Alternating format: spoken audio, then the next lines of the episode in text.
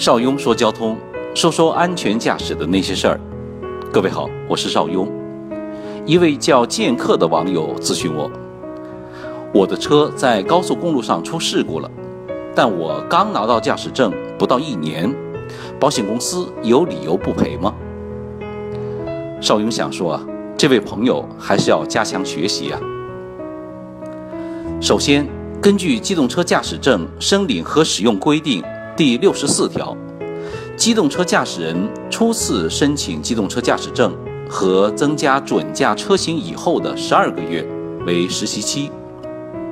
第二，第六十五条明文规定，驾驶人在实习期内驾驶机动车上高速公路行驶，应当由持相应或者更高准驾车型驾驶证三年以上的驾驶人陪同。所以。应该说，这位朋友的问题有两种不同的处理情形：一是，不是说实习期驾驶员不能上高速，是必须由老手陪同。大家都知道，开车，尤其是上高速开车，可不是愉快的玩耍。二是，如果是你单独驾车上了高速，出了事故，显然保险公司是不赔的。借朋友这个话题，顺便给朋友们介绍一下六种比较常见的保险公司不赔的情形。一是酒后驾车无证驾驶未年检不赔。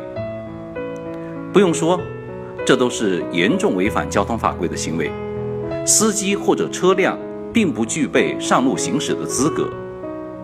此外，如果驾驶员与准驾车型不符，实习期单独上高速公路等，保险公司也会拒绝赔付。当然，也不要将车借给还没有取得驾照的亲戚朋友过把瘾，否则保险公司不赔，而且你也可能会过上被拘留的瘾、打官司的瘾。二，发动机进水以后再启动造成损坏不赔。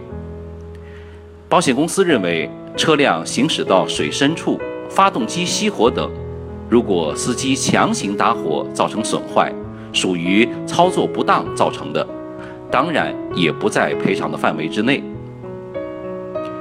第三，自己加装的设备不赔。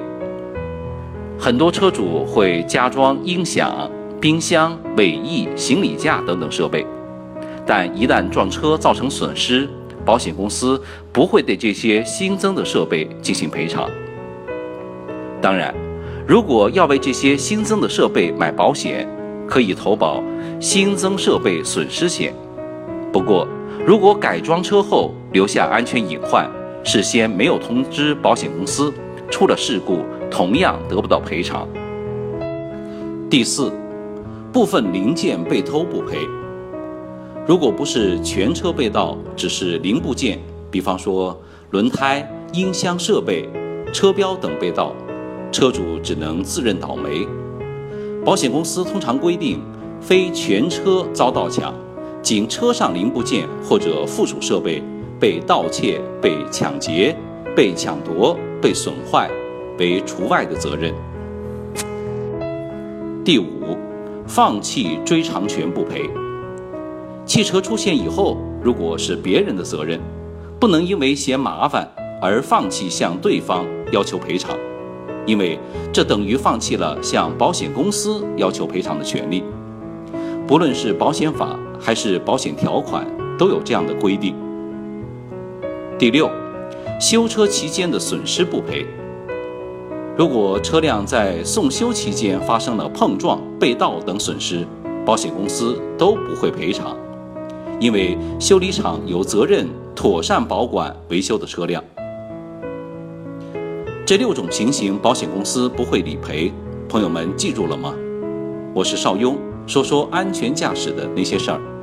欢迎加入 QQ 群幺四九八四二零幺五，汽车高级驾驶协会。我们下次见。